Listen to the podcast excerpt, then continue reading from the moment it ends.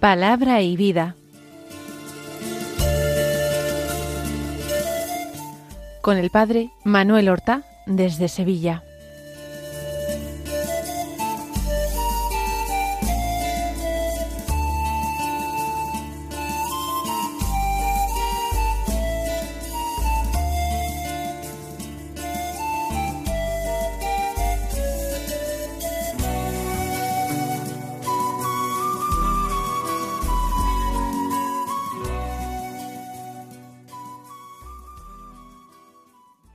En el nombre del Padre y del Hijo y del Espíritu Santo. Amén. Alabados sean Jesús y María. Muy buenos días, queridos amigos, oyentes de Radio María y seguidores del programa Palabra y Vida. Hoy es el día del Señor. Es el domingo segundo de Cuaresma. Un domingo que es 25 de febrero y en el que nosotros tomamos conciencia de que los días de cuaresma van pasando invitándonos cada uno de ellos a una toma de decisión. Tenemos que decidirnos por Cristo, tenemos que decidirnos por la luz, tenemos que decidirnos por Dios. Y todo ello implica rechazar las obras de las tinieblas, implica rechazar al mundo, al demonio y a la carne, que han sido definitivamente vencidos por Jesús. Con este deseo vamos nosotros a escuchar la palabra de Dios que se proclama en la liturgia de la misa del día. Comencemos por el Evangelio. Estamos leyendo en este ciclo dominical de lecturas B el Evangelio de San Marcos. En el capítulo nueve leemos los versículos dos al diez que dicen así En aquel tiempo Jesús tomó consigo a Pedro, a Santiago y a Juan, y subió aparte con ellos solos a un monte alto, y se transfiguró delante de ellos. Sus vestidos se volvieron de un blanco deslumbrador, como no puede dejarlos ningún batanero del mundo. Se les aparecieron Elías y Moisés conversando con Jesús. Entonces Pedro tomó la palabra y dijo a Jesús Maestro, qué bueno es que estemos aquí. Vamos a hacer tres tiendas, una para ti, otra para Moisés y otra para Elías. No sabía qué decir, pues estaban asustados. Se formó una nube que los cubrió, y salió una voz de la nube. Este es mi Hijo, el amado, escuchadlo. De pronto, al mirar alrededor, no vieron a nadie más que a Jesús, solo con ellos. Cuando bajaban del monte, les ordenó que no contasen a nadie lo que habían visto, hasta que el Hijo del hombre resucitara de entre los muertos. Esto se les quedó grabado y discutían qué quería decir aquello de resucitar de entre los muertos. Acabamos de escuchar el relato, la narración de la transfiguración de Jesús.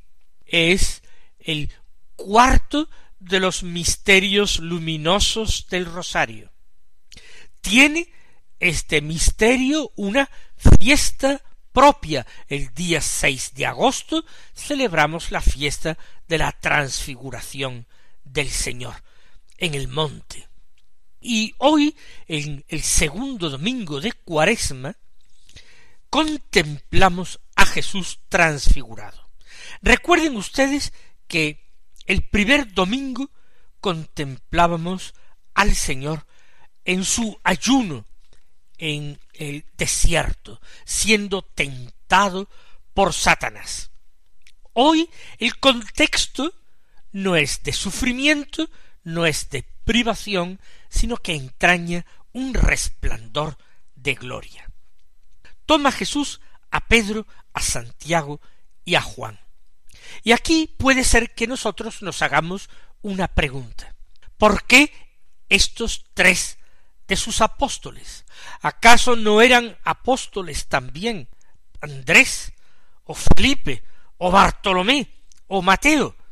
¿Por qué Pedro, Santiago y Juan? En el grupo de los doce, estos tres cobran un protagonismo especial en ciertos acontecimientos de la vida de Jesús.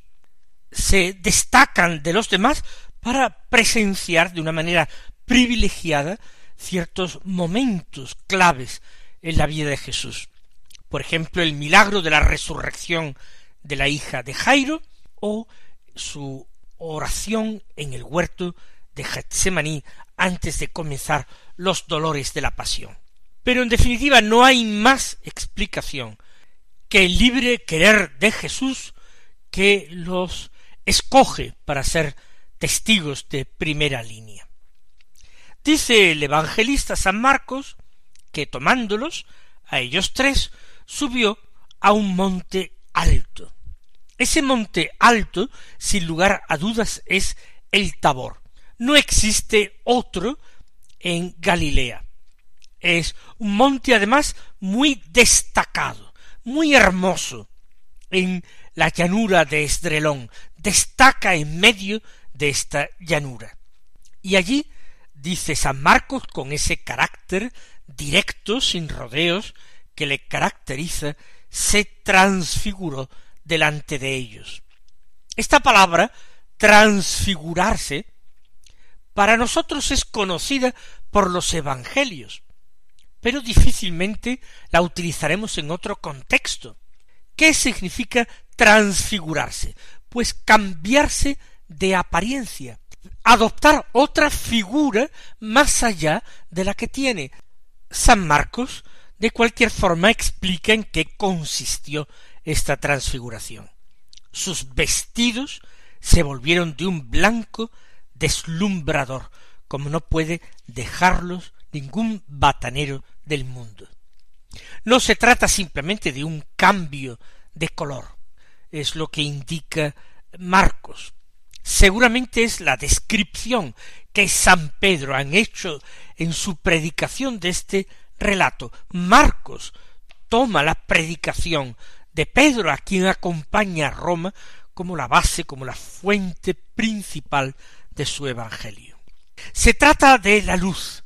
Jesús está envuelto en luz, sus vestidos son de luz. Y en ese contexto claramente sobrenatural se aparecen dos figuras. Nos imaginemos que igualmente envueltas en luz. Elías y Moisés conversando con Jesús. ¿Por qué tan clara rápidamente identifican a Moisés y a Elías? ¿Acaso los conocían? ¿Acaso se conservaba alguna imagen de ellos? No, no es eso. Seguramente han tenido una revelación interior. Al ver esas dos figuras, los tres, cada uno por su parte, Pedro, Santiago y Juan, los han identificado. Es posible que también escucharan y entendieran la conversación que llevaban con Jesús. Si entendían esta conversación, así lo afirman otros evangelios, pues entonces sería más fácil que los identificaran. Insisto, todo el ambiente es fuertemente sobrenatural, fuertemente simbólico. No hay lugar a dudas de que se trata de un favor de Dios que les está comunicando, revelando algo. En este ambiente sobrecogedor, Pedro, sin embargo, que es muy audaz, tiene el valor de tomar la palabra para dirigirse a Jesús, este Jesús que es contemplado de una manera nueva, un Jesús que incluso en su físico transluce la divinidad. Maestro le llama, qué bueno es que estemos aquí. Vamos a hacer tres tiendas, una para ti, otra para Moisés y otra para Elías. Siempre se ha insistido en esta idea que recalca San Marcos, que los apóstoles se encontraban encantados en este lugar. Qué bueno es que estemos aquí. Sin embargo, lo que Marcos añade a continuación parece que contradice esta primera impresión. Estaban asustados, no sabía qué decir. Quizás es la necesidad de romper una tensión interior, de volver a la normalidad, de hablar con Jesús, de seguir identificándolo con Jesús. Es el nerviosismo, el miedo, que hace que Simón Pedro rompa el silencio y diga estas palabras. Qué bueno es que estemos aquí. Da su aquiescencia, da su conformidad con lo que ve, no se opone y se brinda con disponibilidad, con cortesía, a acomodar a los huéspedes junto con Jesús. Vamos a hacer tres tiendas. Es lo que propone, pero no sabía qué decir. Estaba asustado.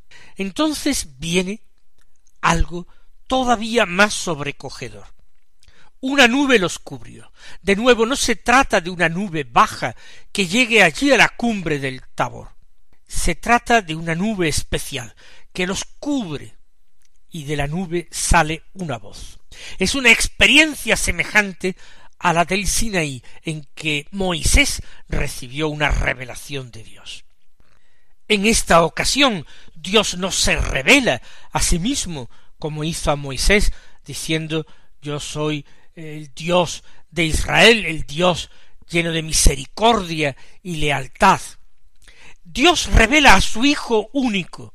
Es ya una manifestación que va desvelando el misterio trinitario. Este es mi Hijo, el amado.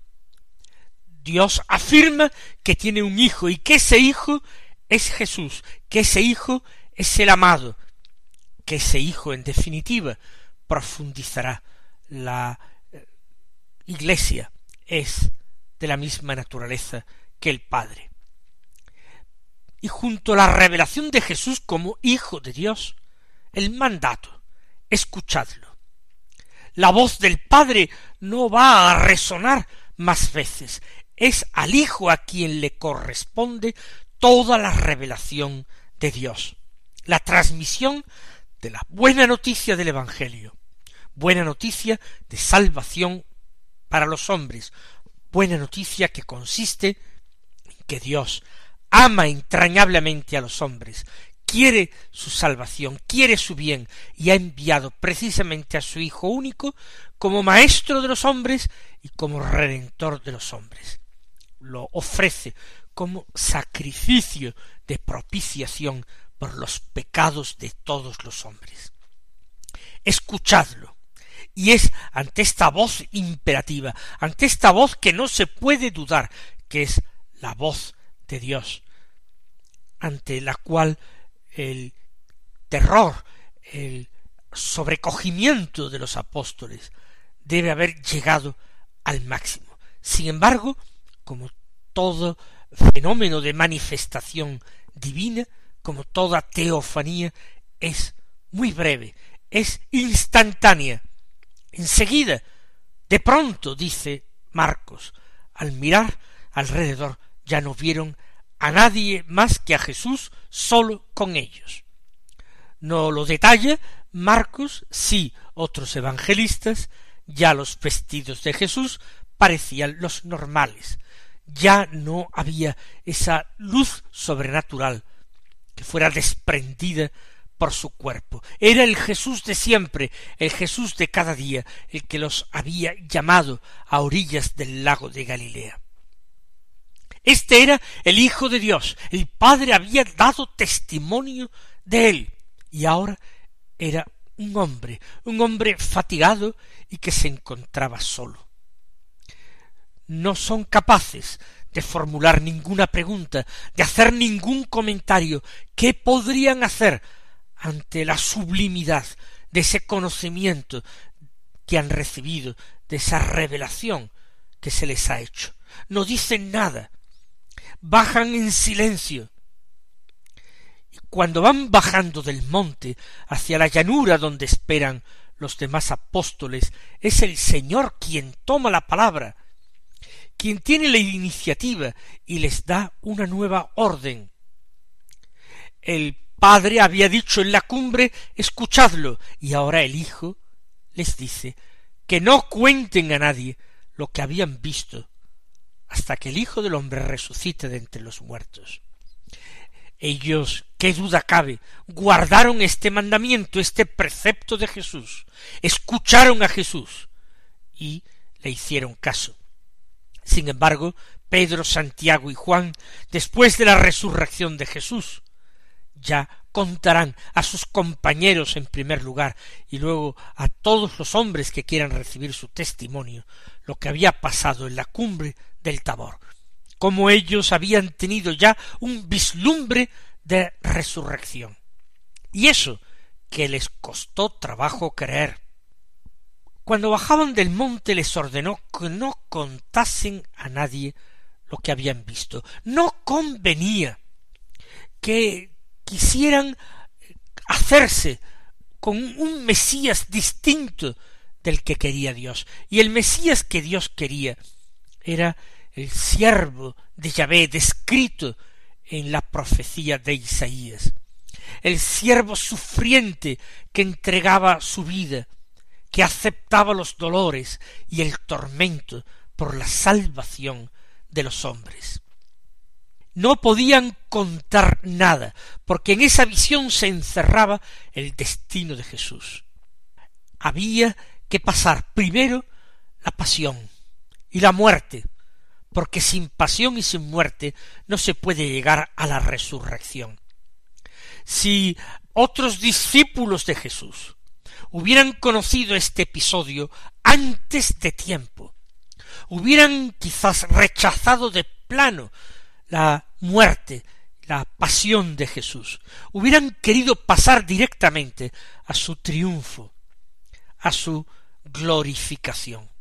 Querrían haber visto al Señor glorificado sin haberlo visto previamente humillado. Y esa no era el plan de Dios. Esa no era la manera de actuar del Mesías.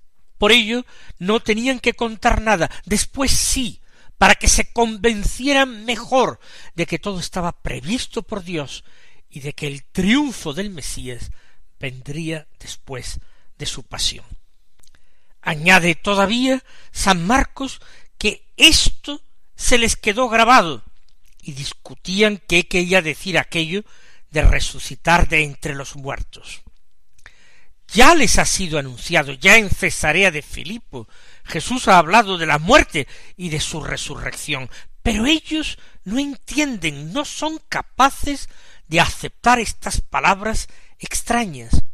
Se les queda grabado, al menos, pero en aquel momento sólo pueden discutir entre ellos, sin preguntarle a Jesús qué quería decir aquello. Claro, para que haya resurrección tiene que haber antes muerte, y esto no entraba en sus cálculos, no entraba en sus previsiones, que el Mesías había de morir. Nosotros, celebrando la cuaresma, precisamente nos estamos preparando a vivir, a celebrar el misterio pascual. En nuestras propias vidas, nosotros tenemos que reproducir, encarnar el misterio de la Pascua, también en nuestra vida. Hay sufrimiento, hay dolor, también en nuestra vida hay cruz, también en nuestra vida hay muertes, y vendrá un día la hermana muerte a terminar este primer capítulo de nuestra existencia, que es la vida terrena. Pero en nuestra vida, porque amamos a Jesús, porque creemos en Él, porque nos unimos a Él por el bautismo, porque decidimos hacer caso a la voz del Padre y escuchar al Mesías. Por eso nosotros también aguardamos la gloriosa resurrección, para estar un día siempre con Él, para que donde esté Él también estemos nosotros, sus discípulos, según la voluntad del Padre.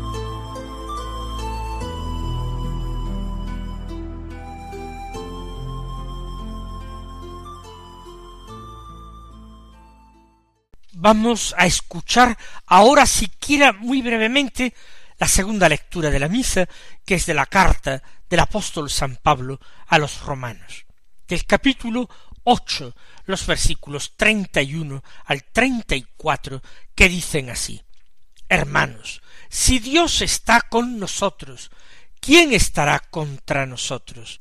El que no se reservó a su propio Hijo, sino que lo entregó por todos nosotros, ¿cómo no nos dará todo con él? ¿Quién acusará a los elegidos de Dios? Dios es el que justifica. ¿Quién condenará? ¿Acaso Cristo Jesús, que murió, mas todavía resucitó y está a la derecha de Dios, y que además intercede por nosotros?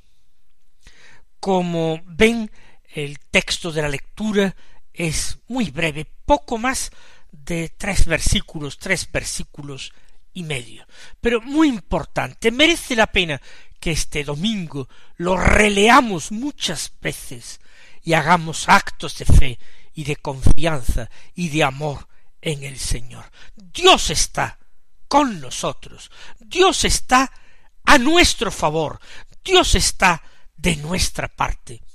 Y si esto es así, ¿quién podrá ponerse frente a nosotros como enemigo? ¿Quién nos hará la guerra sin encontrarse a Dios enfrente de él como nuestro aliado? Dios nos lo da todo. Si no se ha reservado a su propio Hijo, ¿qué se va a reservar? ¿Cómo Dios permitirá acusaciones contra sus hijos, contra sus elegidos? ¿Quién acusará a los elegidos? Si Dios es el que justifica, el que dicta una sentencia absolutoria, ¿quién entonces nos condenará? El único podría ser Cristo Jesús. Pero si Él murió por nosotros y resucitó por nosotros y además a la derecha de Dios intercede por nosotros, ¿cómo nos va a condenar? Mis queridos hermanos, esta es nuestra gran alegría. Que el Señor os colme de bendiciones y hasta mañana si Dios quiere.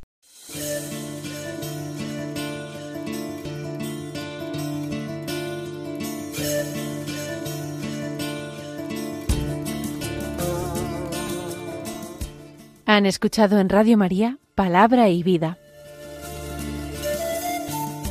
un programa que dirige el Padre Manuel Horta.